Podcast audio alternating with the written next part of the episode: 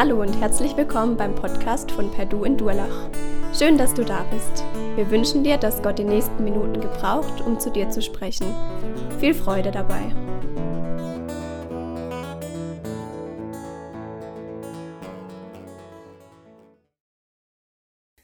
Okay.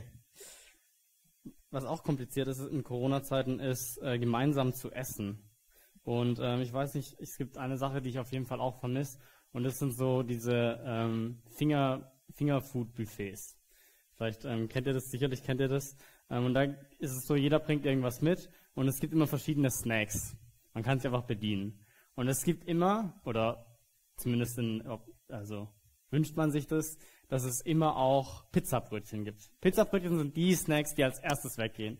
Also jeder fühlt sich auch mal mit den Leuten, die die Pizzasnacks mitgebracht haben, direkt verbunden. Oh, gut, dass du dir die Mühe gemacht hast, die Pizzabrötchen äh, zu, zu backen, also ja zu machen, ähm, weil die sind immer direkt weg. So. Und dann gibt's aber auch immer noch die Leute, die halt nichts richtig zu Hause hatten und dann schnell irgendwie Gemüse geschnitten haben und das in so einem Glas dann so aufs Fingerbuffet stellen. Und das sind dann auch die Snacks, die am Ende noch so bevor man geht, noch einem so angeboten werden. Magst du noch so eine Gurke, die so traurig im Glas hängt? Magst du die noch mitnehmen? Ähm, und wenn, wenn wir über Single-Sein reden, habe ich das Gefühl, dass man oft irgendwie, dass, dass Leute entweder von so einem Pizzabrötchen reden, so das ist das Beste überhaupt Single sein, oder von so einer Gurke, die irgendwie traurig im Glas hängt. So, das ist ganz schlimm und keiner will das eigentlich haben. Äh, Single sein ist schrecklich. Und ähm, das zeigt auch, wenn man ähm, Google sein ist, googelt, ähm, das habe ich glaube ich auch als Folie, dann äh, kommen verschiedene Vorschläge. Ähm, und zwar einerseits sowas wie besser, schön, toll und andererseits aber sowas wie doof, schrecklich und anstrengend. Ähm, und wenn man dann weiter googelt, dann kommt man auf tausend Ratgebern und Selbstliebe, Tipps, ähm, Positive Thinking, Akzeptanz ähm, oder Anleitungen, wie man den Traumpartner findet. Alles irgendwie in Form von Blogs oder Artikeln oder Predigten. Man findet einfach alles. Und vieles sind, oder das meiste und wahrscheinlich auch alles, sind irgendwie gut gemeinte Ratschläge. Aber oft finden wir eben auch Aussagen, die irgendwie nicht so dem entsprechen, was wir eigentlich in der Bibel sehen. Ähm, und in dieser Beziehungsreihe, die heute ihr Ende nimmt, ähm, geht es aber genau darum. Wir wollen uns fragen, was sagt eigentlich die Bibel, was sagt eigentlich Gott zu diesen Themen ähm, der zwischenmenschlichen Beziehung. Und darum soll es eben gehen. Nicht darum, was sagen eigentlich meine Freunde, was gibt mir meine Kultur vor, was gibt mir vielleicht meine Gemeindekultur vor, was Single sein bedeutet, äh, sondern eben, was sagt eigentlich Gott zum Thema Single sein. Und das möchte ich mit euch heute besprechen, indem ich zwei Punkte habe. Ähm, genau, und zwar einmal möchte ich ein bisschen über die Theorie reden, also eben das, was ich gerade gesagt habe, was ist eigentlich Gottes Idee vom Single-Sein? Und dann wollen wir ein bisschen über die Praxis reden, wie gestalte ich denn mein Single-Sein? Also, beginnen wir vorne. Ähm, wenn wir in die Bibel schauen, dann stellen wir erstmal fest, das, was wahrscheinlich die meisten jetzt auch denken, ja, die Bibel sagt ja gar nicht so viel zum Thema Single-Sein. Und das liegt auch daran, dass die Kultur der Bibel eine sehr stark familienorientierte Kultur war. Die Bibel gibt nicht so viel her zum Thema Single sein, ähm, aber sie gibt auch zum Beispiel nicht so viel her jetzt zum Thema Ehe überhaupt so. Wenn wir die Bibel aufschlagen, finden wir super viele Sachen zu insgesamt zwischenmenschlichen Beziehungen oder überhaupt anderen Themen des Lebens ähm, und nicht so viel zum Thema Single sein. Das könnte man so auffassen, dass die Bibel sagt, schau mal hier, das hier sage ich zum Single sein, das ist nicht viel, aber schau mal, das sage ich zum Leben in der Gemeinde, in der Kirche, das sage ich zum Leben mit deinen Nachbarn, das hier sage ich zum Leben, wenn du Konflikte hast. Und das hier sage ich übrigens zum Thema Leben in Leitsituationen oder so. Also, wenn die Bibel so das was wir glauben, das gottgegebene ähm, Wort ist zum, zur ganzheitlichen Hilfe unseres Lebens, dann sollten wir vielleicht auch gucken, was die Schwerpunkte sind. Und wir müssen tatsächlich feststellen, feststellen die Bibel schweigt an vielen Stellen zum Thema Single sein. Single sein ist nicht das Zentrum der Bibel. Und dementsprechend sollte es auch nicht unser Zentrum sein. Das ist so die erste Beobachtung erstmal, wenn wir uns diesem Thema nähern. Ähm, das Schweigen der Bibel zeigt uns, dass Single-Sein nicht der wichtigste Lebensbereich ist. Also dein Leben, deine Ausrichtung, sie sollten sich nicht darum drehen, wann oder wie du vielleicht einen Partner findest. Ähm, das sagt Paulus auch in, in 1. Korinther 7. Ähm, da sagt er, dass wenn du Single bist, wenn du männlicher Single bist, dann suche keine Frau. Das ist, was Paulus einfach sagt. Also er sagt es genau so. Dieser Lebensbereich ist nicht ausschlaggebend. Warum aber eigentlich nicht? Warum spielt Single sein ähm, nicht so eine zentrale Rolle in der Idee von, von Gott für den Menschen? Ähm, und dafür müssen wir uns anschauen, was die Bibel sagt. Und das sind zwei Punkte und ich möchte beginnen mit der großen Geschichte des Single-Seins, was ich ähm, das Evangelium des Single-Seins genannt habe. Und das Evangelium des Single-Seins, das erstreckt sich ähm, von zwei Punkten. Und zwar, wenn wir die Bibel aufschlagen, ganz am Anfang der Erschaffung der Welt, da heißt es, es ist nicht gut, dass der Mensch allein sei. Ich will ihm eine Hilfe machen, die ihm entspricht. Zu dem Zeitpunkt hat Gott Adam geschaffen. Und er sagt, es ist nicht gut, dass der Mensch allein sei. Und dann schafft er die Eva. Und was dann folgt, ist die erste Hochzeit zwischen einem Mann und einer Frau. Und das Alleinsein, das, das bei, zu dem Gott sagt, das ist nicht gut, bezieht sich hier also in erster Linie auf Partnerschaft. Ähm, natürlich auch auf Gemeinschaft allgemeiner, aber in erster Linie auf Partnerschaft. Und dann, von dem Punkt, ähm, gibt es den anderen Punkt in 1. Korinther 7, die Stelle, die ich eben schon genannt habe. Da schreibt Paulus als Single oder auch als Witwer, da schreibt er, den Ledigen und Witwen sage ich, es ist gut für sie, wenn sie bleiben wie ich. Also ohne Partner, allein. Und später sagt er sogar, dass der Unverheiratete besser handelt als der, der heiratet. Okay, das scheint wie ein Widerspruch. Und was da dazwischen passiert, das nenne ich das Evangelium des Single-Seins. Und dafür müssen wir ein bisschen ausholen. Wir müssen wieder anfangen, wo wir gerade schon waren, nämlich bei der Erschaffung der Erde. Und von da an ist das Programm vorgegeben. Es ist nicht gut, allein zu sein, weil der Auftrag lautet ja, seid fruchtbar und vermehrt euch. Ein Auftrag, der der ganzen Schöpfung gilt, auch den Tieren. Ähm, und deshalb ist es nicht verwunderlich, dass dann im Alten Testament kaum Singles gibt. Wenn man Gottes gute Schöpfung, also sein Volk, vermehren möchte, dann muss man sich fortpflanzen. Dementsprechend ist es im Alten Testament eine große Schande, Single zu sein, weil es ist untrennbar verknüpft damit, keine Nachkommen zu haben, keine Erben, kein Florieren, keine Familie ähm, und keine Erfüllung des Auftrags, den Gott den Menschen gegeben hat.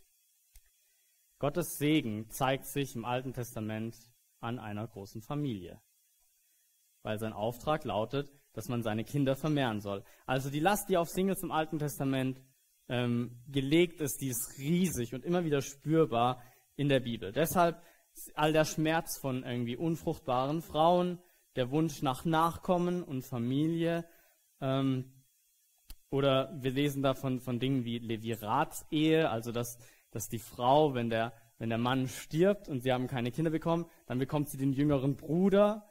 Ähm, oder wir lesen von, von Töchtern, die mit ihrem Vater schlafen, damit sie Nachkommen bekommen. Wir lesen von Frauen, die im Tempel sitzen und weinen, ähm, weil sie keine Nachkommen, weil sie keine Kinder bekommen. Ähm, wir lesen sogar von so Wettkämpfen zwischen Frauen, wer mehr Kinder kriegt. Also lauter so Sachen, weil weil im Alten Testament bedeutet Single sein Abwesenheit von Gottes Segen und seiner Liebe in einer gewissen Weise. Wenn ihr das Alte Testament lest, dann fällt das wahrscheinlich immer wieder auf und ihr denkt vielleicht, so, was ist denn bei denen los? Ich glaube, damit ist es ein bisschen besser erklärt. Also diese Last im Alten Testament ist sehr real. Und dann kommt aber im Neuen Testament was, was die Propheten schon ein bisschen anklingen lassen und schon besingen. Das Single-Sein wird revolutioniert. Ähm, und zwar durch jemanden, den Jesaja den Knecht Gottes nennt. Er prophezeit über ihn und er sagt, es wird ein Nachkomme von David kommen der das erlebt, was immer ein Fluch war, nämlich er stirbt ohne Nachkommen. Dieser Knecht Gottes, der stirbt und er hat keine Nachkommen. Der trägt diese Last. Lasst uns da mal reinlesen, weil was jetzt passiert, das hat Riesenbedeutung für das Single-Sein. In Kapitel 53 schreibt Jesaja über diesen Knecht Gottes, der irgendwann kommen wird. Durch Bedrückung und Gericht wurde er dahingerafft. Und wer wird über seine Generation oder sein Geschlecht nachsinnen?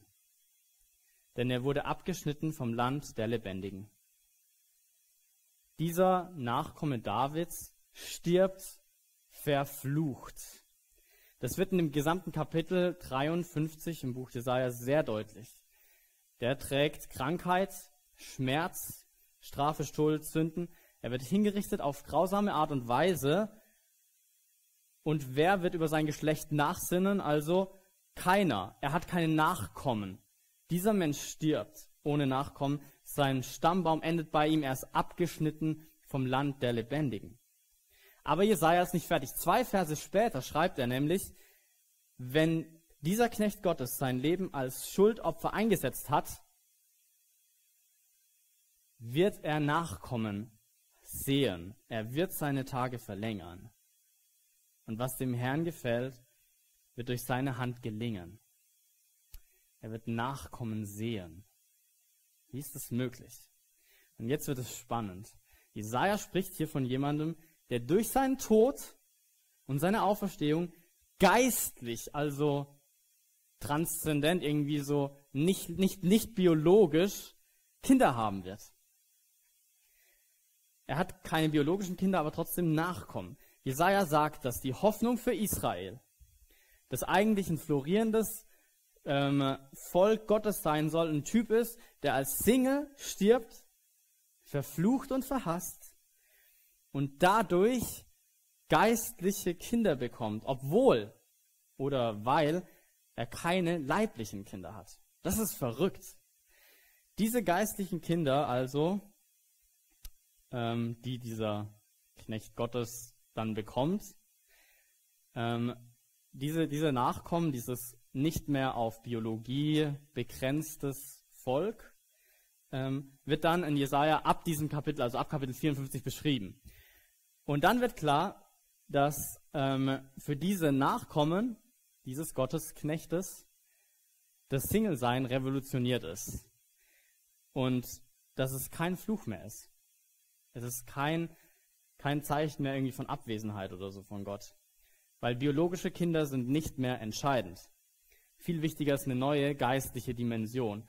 Und in den Kapiteln danach äh, lesen wir ähm, zum Beispiel so Loblieder auf Singles. Was völlig verrückt ist eigentlich in dieser Kultur. Zum Beispiel in Kapitel 54, Vers 2 bis 4, da heißt es, Freue dich, du Unfruchtbare, die noch nie geboren hat.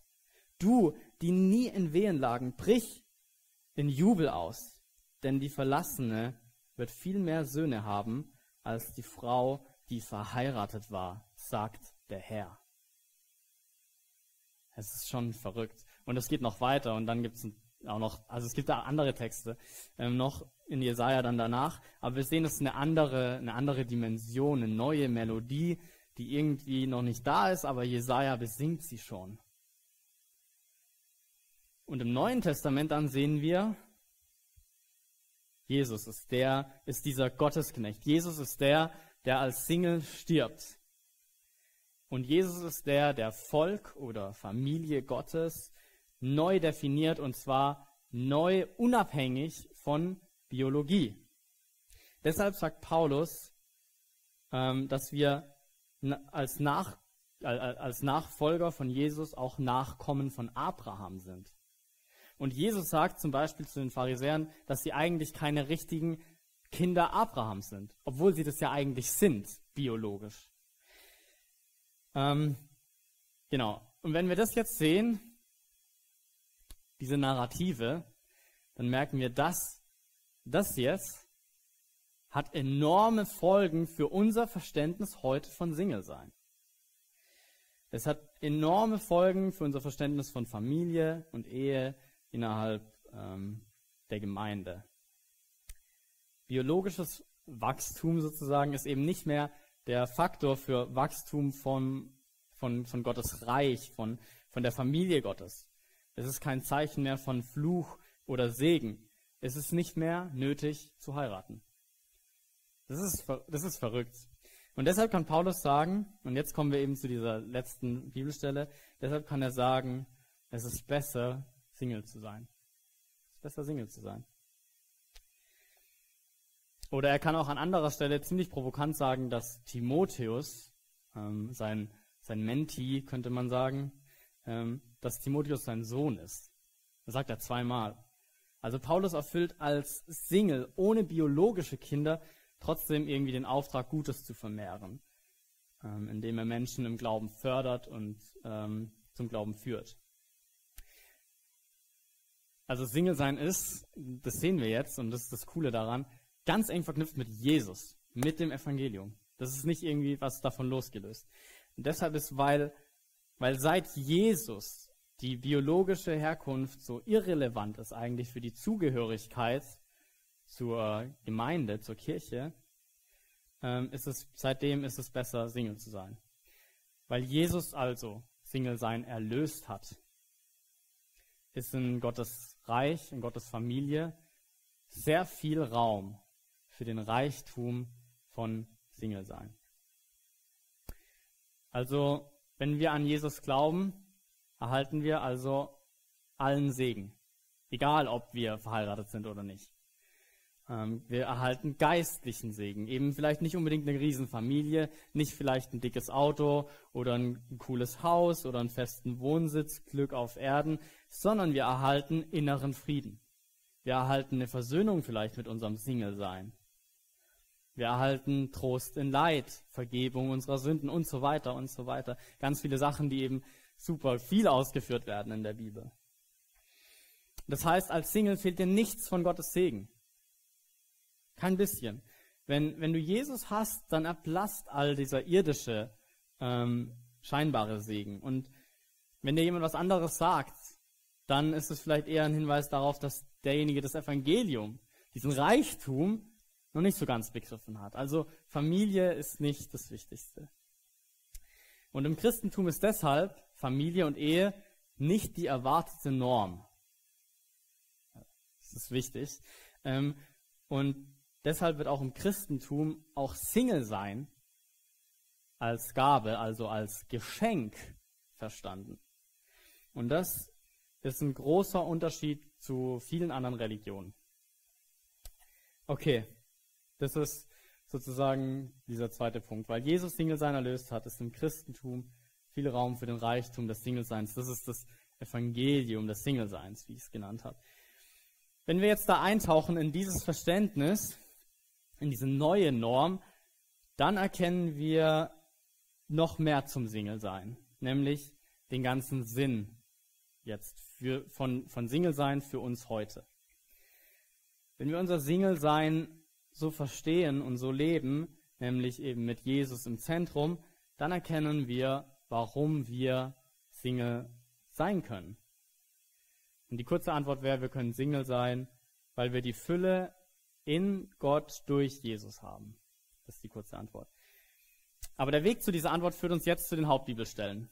Die Hauptbibelstellen, die wirklich was zu Single sein sagen. Also wir haben uns zuerst mal angeschaut, okay, erstmal die Bibel, okay, sie sagt nicht so viel, dann haben wir uns die große die große Geschichte angeschaut und jetzt schauen wir uns noch die, äh, die Hauptbibelstellen an. Und zwar 1. Korinther 7 und Matthäus 19, 10 bis 12 könnte man auch reinnehmen. Und ich will, weil nicht so viel Zeit ist, nur die Essenz anklingen lassen dieser Bibelstellen. In Matthäus 19 erklärt Jesus seine Sexualethik. Und er fordert in den Versen 1 bis 9 dazu auf, sexuell treu zu sein und er spricht sich gegen die Scheidung aus. Und die Jünger antworten Jesus dann nach diesem sehr hohen Maßstab von Jesus. Also Jesus, wenn das so aussieht, dann ist es, glaube ich, echt besser, wenn man einfach Single bleibt und enthaltsam lebt, oder? Und Jesus sagt, sagt nicht nein. Also er stimmt dem zu. Er stimmt dem zu. Die Ehe ist manchmal so schwierig, dieser Standard ähm, von Jesu Sexualethik ist so schwierig, dass es vielleicht besser wäre, Single zu sein. Und wir drehen das ja oft um. Also wir sagen ja oft so, oh, mein Single-Sein ist so schwierig, ich brauche unbedingt einen Ehepartner. Ähm, Jesus sagt, Leute, ganz ehrlich, die Ehe ist so schwierig, dass Single-Sein vielleicht eine bessere Option ist. Und in den Versen danach spricht Jesus dann von Menschen, die eben als Singles leben. Er nennt die in diesem Text Eunuchen. Das, das macht deutlich, wozu Jesus aufruft. Aber Jesus spricht ja auch von sich selbst. Er zeichnet Menschen, die als Singles leben, um Gottes Reich zu dienen. Also die verfolgen einen Zweck damit. Und Jesus macht das eben selbst. Er geht voran, er lebt, um Gottes Reich zu dienen mit all unseren Bedürfnissen. Also die Essenz dieser Stelle im Blick auf Single sein ist, Single sein kann eine echte Option sein, wenn man sich dafür dem Leben mit Gott mehr widmet. Und in demselben Ton spricht dann Paulus in 1. Korinther 7. Ein ganzes Kapitel zum, äh, für Leute in allen möglichen Beziehungskonstellationen, könnte man sagen. Ähm, auch eben für Singles. Und Paulus macht einige klare Aussagen zum Thema Single sein. Und mit unserem Hintergrundwissen jetzt macht es auch viel mehr Sinn. Es ist, es ist viel klarer zu sehen, was Paulus hier sagt. Ähm, und ich möchte vor allem zwei Hauptaussagen in diesem Text herausstellen. Wenn ihr Zeit habt, nehmt euch mal das Kapitel vor und lest es durch. Ähm, ich habe zwei Hauptaussagen in dem Kapitel gefunden, und zwar zum Thema Single sein. Ähm, und zwar sagt er einmal, Single sein ist kein Zustand, der verändert werden muss. Also während im Alten Testament eben Gottes Segen an deiner Familie erkennbar ist, ist es jetzt nicht mehr so. Eine Familie zu gründen ist kein Schritt geistlichen Wachstums.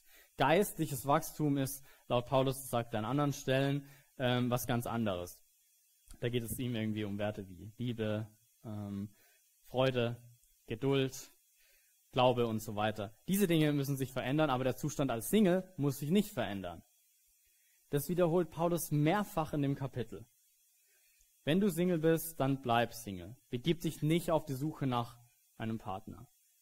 Warum? Und das ist die zweite Hauptaussage. Weil als Single kannst du dich mehr um Gott kümmern. Deine Sorgen, deine Zeit und Kraft kannst du mehr für Gottes Dinge einsetzen und sie drehen sich mehr um Gott. In diesem Sinn ist sozusagen Single sein die bessere Option. Und beide Aussagen ergeben eben so viel mehr Sinn, wenn wir verstehen, was Jesus gesagt hat, was Jesus getan hat. Ähm, dann sehen wir, dass diese Worte von Paulus auf einer Linie stehen eigentlich mit dem Evangelium. Single sein ist wirklich was Gutes. Das ist was Gutes, das was wir da sehen. Und dieser Punkt jetzt ist schon relativ praxisnah, weil er davon spricht, dass die Gestaltung des Single-Seins sich um Gott drehen sollte. Also dein Glaube, dein christlicher Glaube, den du vielleicht hast, ähm, der soll sich, der soll eigentlich in dein Single-Sein hineinfallen. Es ist nicht so, dass du halt Christ bist und Single, sondern es ist ganz eng miteinander verknüpft. Weil dein Single-Sein dir einen Raum schafft, den du für Gott nutzen kannst. Das führt dann dazu, dass dein Single-Sein zeigen soll, ja, da ist jetzt ein Raum da, und ja, da ist vielleicht auch Verzicht, aber genau dort, also eben genau dort, in diesem Raum, in diesem Verzicht, da ist mein Glaube auch groß.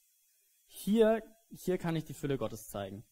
Über mir ist das Ehepaar Frank eingezogen und als die fertig, also fast fertig waren mit Einrichten, war ich mal oben ähm, und dann bin ich so reingegangen in ihre Küche und dachte so, wow, eure Küche, die haben die richtig schön eingerichtet, die haben so ein hohes Wandregal, so ein offenes Wandregal, so hellem Holz äh, und ich war so, boah, das ist ja richtig schön hier, krass, dass ihr das so schön eingerichtet habt, aber eure Küche ist ja auch so größer als meine.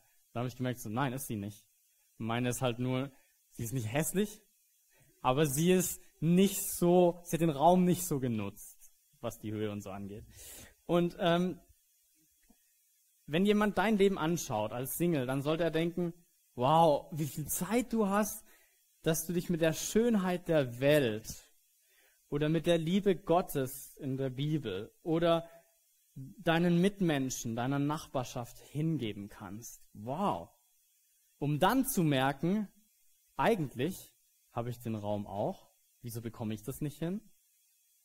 Weil, zweitens, weil er bekommt es hin ähm, durch einen Glauben, der ihn dazu befreit, der ihm das ermöglicht. Sein Single-Sein ist eigentlich ein Bild für die Fülle Gottes, der ihn dazu befreit hat. Das ist, wozu er diesen Raum nutzt. Das ist, was das Single-Sein darstellen soll. Das ist der Zweck von Single-Sein. Und in gewisser Weise übrigens, also ähm, definiert dieser Zweck, das Single-Sein ein Bild ist für die Fülle Gottes, auch christliches Single-Sein überhaupt. Das würde ich noch kurz einfließen lassen. Also ein echter, wahrer christlicher Single, ähm, also ein Single, der irgendwie mit dem Evangelium lebt, bist du nicht dann, wenn du halt Christ und Single bist, sondern wenn du dein Beziehungsleben so gestaltest, dass es die Fülle in Gott veranschaulicht. Die Erlösung von Jesus wird sichtbar an deinem Single sein. Das ist verrückt.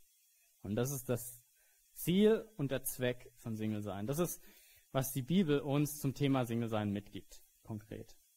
Also ich hoffe, dass wir ein bisschen Licht jetzt ins Dunkel gebracht haben mit diesen drei Punkten, die ich hier mal äh, ausgeführt habe, nämlich das Schweigen der Bibel zeigt uns, dass Single sein nicht der wichtigste Lebensbereich ist. Dann haben wir uns große, das große Bild angeschaut und haben gesehen, dass weil Jesus Single sein erlöst hat, ist im Christentum viel Raum für den Reichtum des Single-Seins. Und dieser Reichtum des Single-Seins, der zeigt uns, dass Single-Sein auch in der Lebenspraxis ein Bild ist für die Fülle Gottes. Und diese Fülle, das wir, das, die kriegen wir nur durch Jesus. Großartig. Ähm, ich hoffe, dass wir jetzt, oder dass ihr jetzt da steht und merkt so, wow, da hat sich Gott doch was dabei gedacht. Ziemlich cool. Aber als zweiter Gedanke kommt dann vielleicht so, okay, ich habe verstanden, dass mein Single-Sein ein Bild für die Fülle Gottes sein soll, aber wie mache ich das denn jetzt? Also die Gestaltung. Und um Single-Sein als Bild für die Fülle Gottes zu gestalten, sind weitere Themen notwendig. Ähm, das sind Themen, die aber eben eigentlich nicht unbedingt Single-Themen sind, ähm, sondern Menschenthemen. Als Single bekommen sie vielleicht ein bisschen mehr Gewicht, aber eigentlich gehen die jeden an, was an. Egal welchen Beziehungsstatus man hat. Und man könnte eigentlich zu diesen Sachen äh, extra Predigten machen. Wir hatten letzte Woche eine hervorragende Predigt zu, zum Thema Sexualität. Ähm, aber genau, es gibt so Themen wie Intimität, Annahme, Akzeptanz, Nähe, Familie oder Gemeinschaft. Alles Themen, die man eigentlich betrachten müsste, um zu schauen, okay, wie, wie gestalte ich denn solche Dinge als Single? Damit, damit mein Leben ein Bild ist für die Fülle Gottes und Leute das so sehen können. Ich möchte ähm, aber nur einen Aspekt rausgreifen, nämlich Familie. Ich möchte mit euch ein bisschen über Familie reden ähm, und dann möchte ich noch über so unerfüllte Sehnsüchte reden. Das sind meine zwei Punkte für die äh, für die für den Praxisteil, für die Gestaltung des Single-Seins. Wichtig übrigens, oft werden diese diese Dinge, die ich gerade genannt habe, ähm, als Charakteristika für Single-Sein benutzt. Also so nach dem Motto, wenn du irgendwie Probleme hast äh, mit deiner Sexu Sexualität oder Verzicht darin lebst oder wenn du wenn du Schwierigkeiten hast äh, mit Intimität oder Annahme, wenn du niemanden hast, der dich bestätigt oder so, dann dann bist du Single, ja. Ähm, aber leider, also aber zum Glück ist es ist es überhaupt nicht wahr. Ähm, du bist nicht Single, wenn du diese Dinge nicht hast oder Schwierigkeiten damit hast, diese zu gestalten ähm, sondern wenn dein Beziehungsleben vielleicht auch im Verzicht die Fülle in Gott veranschaulicht. Okay, lasst uns über die Praxis reden. Ähm, und über Familie reden und den Reichtum, den Reichtum des Single-Seins, den Reichtum eigentlich, eigentlich von Gott überhaupt und von dem, was er uns ähm, schenkt, auch auf dieser Erde schon. Also die Frage ist sozusagen, wie gestalte ich denn jetzt Familie gut ähm, als Single, dass mein Single-Sein dann reich ist und so die Fülle Gottes widerspiegelt. Und auch hier ist Jesus der Schlüssel. Mit Jesus definieren wir Christen die Dinge ein bisschen anders und vielleicht auch ein bisschen komisch, also ich würde sagen halt einfach anders. Ähm, es gibt diese Geschichte, wie Jesus bei den Menschen sitzt und seine Familie kommt, also Maria und seine Geschwister. Josef ist irgendwie nicht dabei, vermutlich ist er früh gestorben. Ähm, die stehen draußen irgendwie und es kommt dann zu Jesus durch, dass, dass seine Familie da ist. Und Jesus sagt was, was schon sehr komisch anmutet. Ähm, er sagt, wer ist meine Mutter und wer sind meine Brüder? Und dann zeigt er auf seine Jünger und sagt, das ist meine Mutter und das sind meine Brüder. Schon heftig, vor allem für eine Familienkultur. Jesus definiert Familie einfach um. Es ist klar, dass Jesus jetzt nicht seine Familie damit abwerten möchte, kümmert sich auch sogar noch am Kreuz darum, dass es seiner Mutter gut geht. Ähm, er, er, er wertet vielmehr seinen, seine Nachfolger, die Jünger, wertet er einfach krass auf. Und mit diesem neu definierten Familienbegriff dann, nämlich dass Familie ihr seid eigentlich, meine Familie so, könnte man sagen, mit diesem neu definierten Familienbegriff lebt Jesus. Und er fordert sogar dazu auf. Er sagt, jeder, der um meinetwillen und um des Evangeliums willen Haus, Brüder, Schwestern, Mutter, Vater, Kinder oder Äcker, also Besitz irgendwie zurücklässt, bekommt, also das, das ist die Aufforderung, wer das alles zurücklässt. Und dann sagt er aber, bekommt alles hundertfach wieder. Jetzt in dieser Zeit, Häuser, Brüder, Schwestern, Mütter, Kinder und Äcker, wenn auch unter Verfolgung, und in der kommenden Welt, also irgendwann nach dem irdischen Leben, ähm, genau, das ewige Leben dann. Also Jesus sagt, dass wir jetzt in dieser Zeit sogar schon diese Dinge, die wir vielleicht zurücklassen, also Familie, die wir vielleicht als, als Singles nicht so leben, wie es vielleicht andere Menschen tun, ähm, zurückbekommen. Also Jesus fordert dazu auf, dass wir nicht einfach nur Dingen den Rücken kehren und dann irgendwie als Lonesome Cowboy, wie das in der ersten Predigt hieß, äh, zu leben. Ganz im Gegenteil.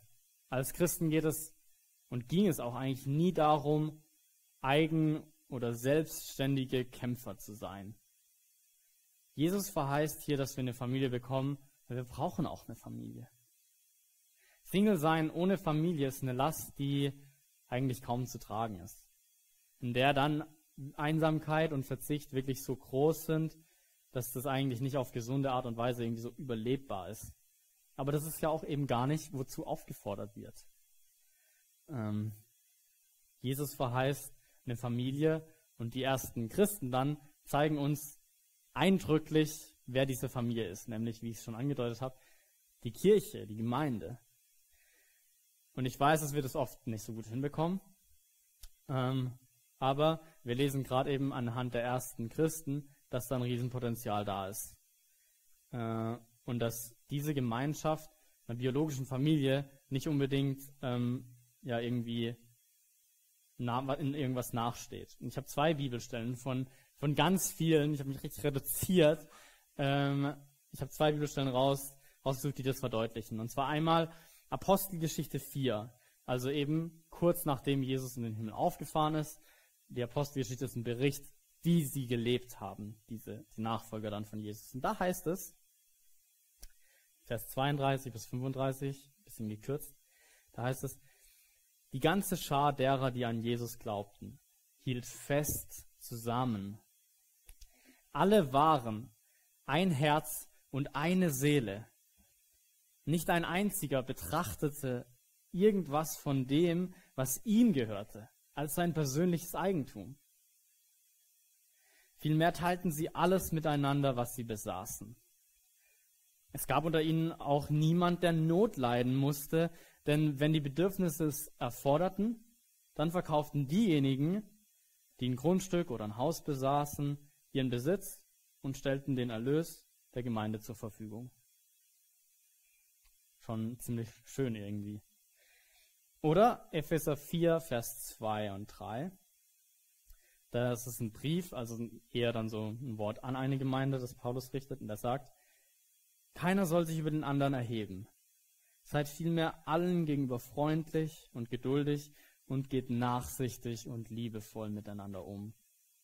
Setzt alles daran, die Einheit zu bewahren, die Gottes Geist euch geschenkt hat. Sein Frieden ist das Band, das euch zusammenhält. Also weiß nicht, ob es eine bessere Beschreibung für Familie gibt.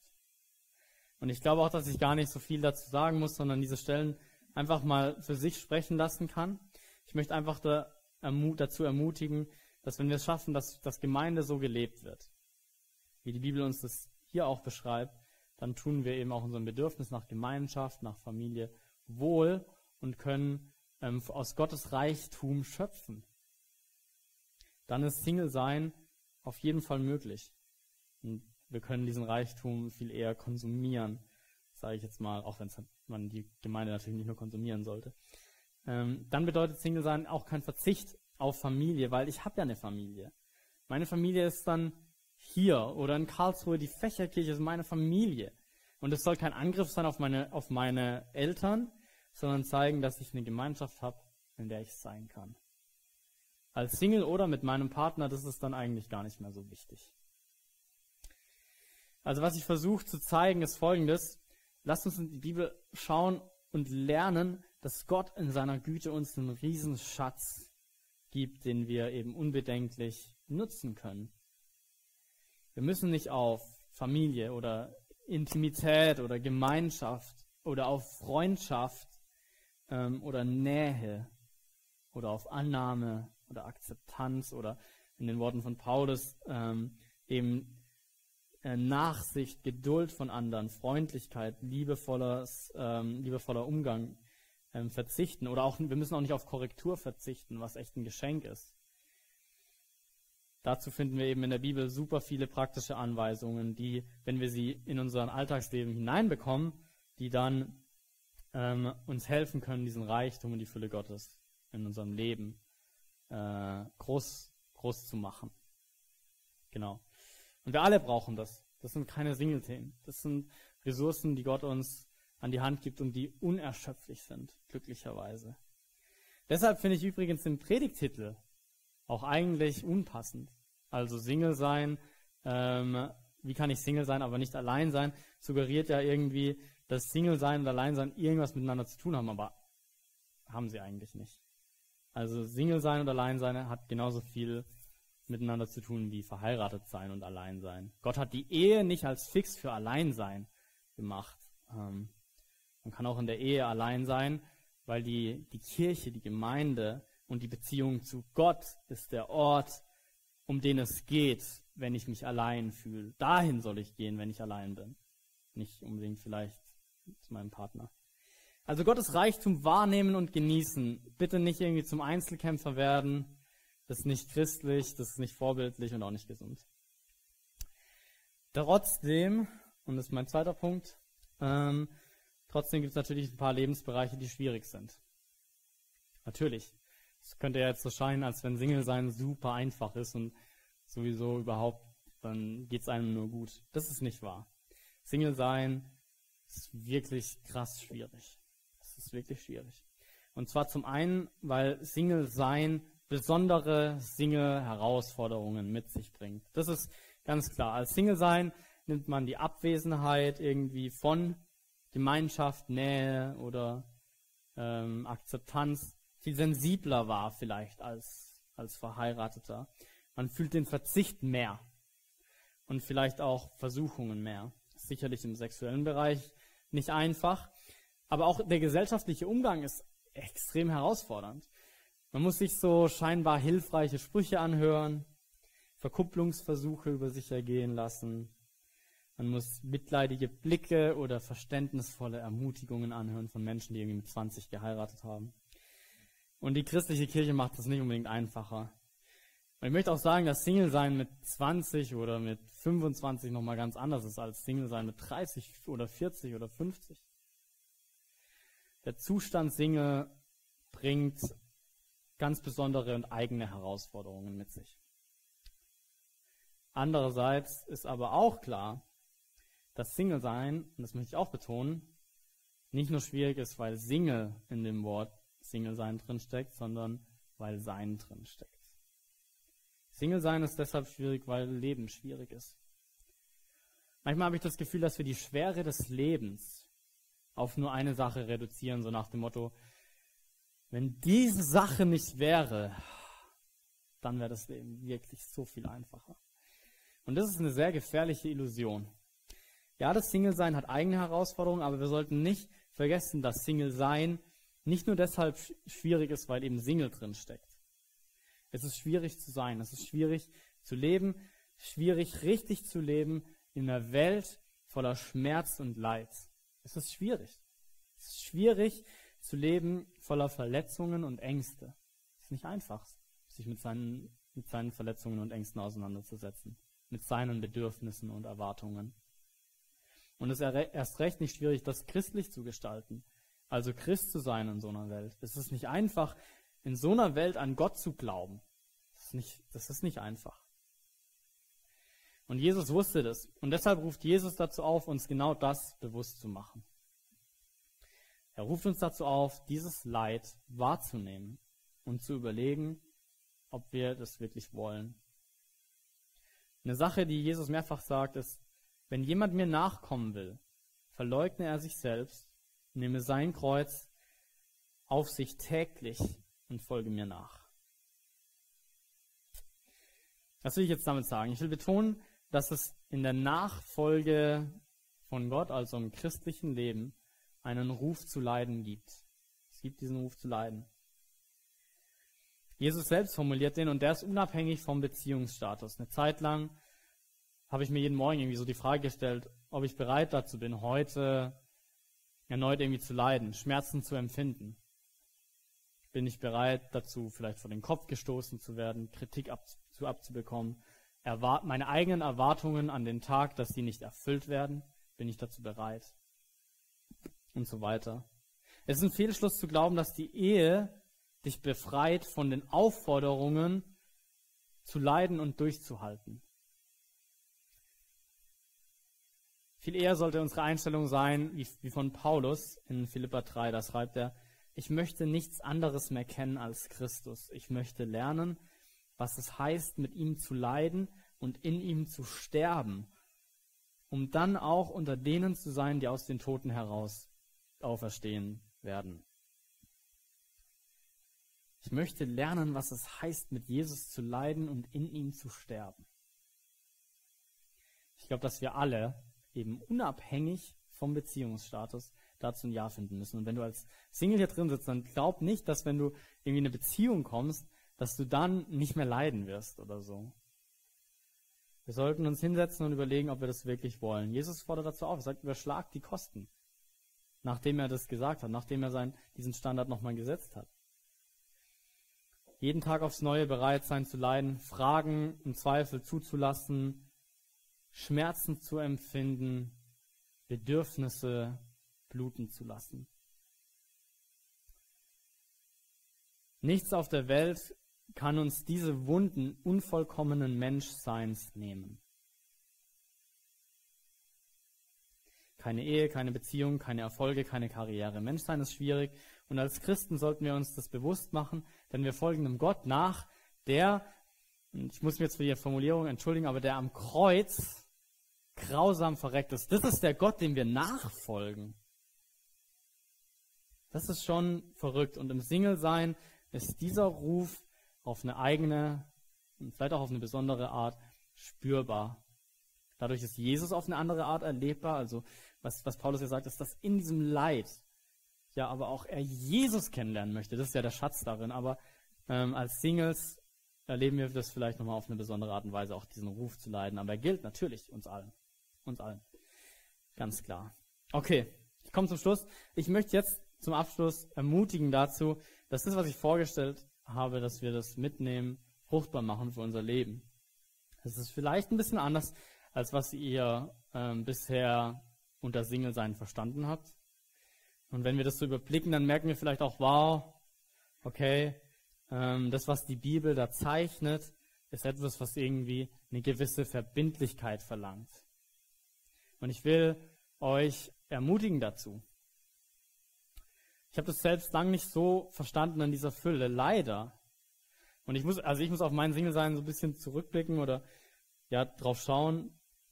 Ähm, auch mit irgendwie unklarer Kommunikation, mit irgendwie gebrochenen Herzen, mit zu wenig Entscheidung, mit zu viel Verzicht in Bereichen, wo ich dachte, ich muss da Verzicht leben, aber eigentlich hätte ich die Fülle Gottes mehr äh, nutzen können und dann Offenheit und Liebe lernen können und mit vielen Dingen, die mir im Nachhinein auch echt leid tun. Und ich habe erst nach vielen Jahren von des Single-Seins sozusagen das gelernt, was ich euch heute so ein bisschen mitgeben wollte. Und ich möchte euch ermutigen, diesen Schritt zu gehen, das verbindlich ähm, mitzunehmen, was ich euch heute so ein bisschen umrissen habe. Schnappt euch einen freien Nachmittag als Single, ähm, überschaut einmal, was es bedeutet, christlicher Single zu sein. Und dann vielleicht verpflichtet euch zu so einem Leben, zu so einem Leben. Es gibt ein cooles Buch, ähm, das heißt 25 Verpflichtungen, glaube ich, ähm, eines Singles, Single-Lebens oder so. Ganz kleines deutsches Buch. Ähm, könnt auch nochmal nachfragen, falls ihr das wissen wollt. Ähm, von jemand, die eben auch vor lange so als Single gelebt hat und sich eben das zu Herzen genommen hat, das so wirklich zu leben. Ähm, und dazu möchte ich euch ermutigen. Genau, weil das erfordert eine gewisse Verbindlichkeit, die dabei hilft, diese Dinge umzusetzen. Okay, fassen wir zusammen. Ähm, wir haben heute gesehen, dass das Schweigen der Bibel uns zeigt, dass Single-Sein nicht der wichtigste Lebensbereich ist. Und wir haben aber dann gesehen, dass dieser vielleicht nicht wichtigste Lebensbereich ist einer, der einer ist, der, der wunderschön sein kann. Also, weil Jesus nämlich das Single-Sein erlöst hat. Deshalb haben wir als Christen ähm, viel Raum dafür, diesen, also den Reichtum darin zu sehen und zu leben. Und dadurch lernen wir, dass Single-Sein ein Bild ist für die Fülle Gottes. Wow, sollte man sagen, wenn man ein Single-Sein sieht. Und dann haben wir noch gesehen, dass in der Gestaltung, also in der Praxis, vor allem zwei Prinzipien so, die ich versucht habe einfach nur zu umreißen, äh, deutlich werden. Nämlich einerseits können wir und sollen wir Gottes Reichtum wahrnehmen und genießen. Wirklich, das ist so wichtig. Und andererseits sollen wir aber auch unsere Träume, die wir vielleicht haben, nach irgendwie einem Partner und dem Einfamilienhaus am See, kreuzigen und Jesus nachfolgen. Nicht, weil das vielleicht schön ist, sondern weil es das ist, was uns vielleicht auch näher bringt an, an diese, an, vielleicht auch an die traurige Realität, aber an eine Realität, die wir dann mit Jesus erleben können und die dadurch ein ganz wundervolles Licht erhält.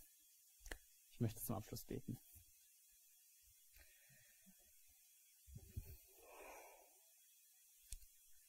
Himmlischer Vater, ich danke dir dafür, dass du ähm, uns geschaffen hast und dieses Menschsein mit all seinen Schwierigkeiten ähm, kennst, weil du Jesus selbst auf diese Erde gesandt hast und ihn gesandt hast, dass er, dass er ähm, ja unsere unsere Schmerzen trägt, unsere Sünden trägt, unsere Schuld trägt und vielleicht auch irgendwie den Fluch des Single-Seins, sodass wir jetzt befreit sind von, von Schuld und Sünde. Was für ein Geschenk. Aber dass wir auch befreit sind von dieser Last des Single-Seins und jetzt in Christus diesen Reichtum genießen können.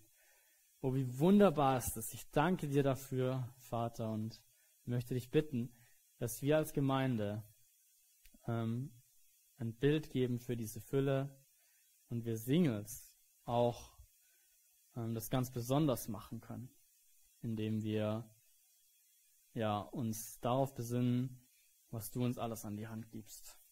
Hab Dank, dass du da bist in den, in den Momenten, in denen es schwierig ist, in den Momenten, in denen wir uns einsam fühlen, in denen keiner da ist, in dem die andere Betthälfte leer ist oder wir uns nach jemandem sehnen, der, der irgendwie da ist und dass du aber auch da bist an den schönen Momenten, wo wir ähm, ja einfach den Frieden mit dir genießen können, in der Gemeinde Menschen haben, die uns ähm, willkommen heißen und uns kennen.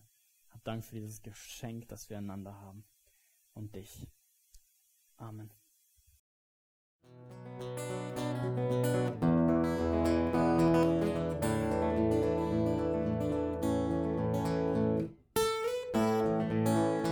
Wir hoffen, der Podcast hat dir weitergeholfen. Falls du noch Fragen hast, besuche gerne unsere Homepage unter www.per-du.church. Hier findest du alle wichtigen Infos zur Gemeinde und zum Glauben. Tschüss und bis zum nächsten Mal.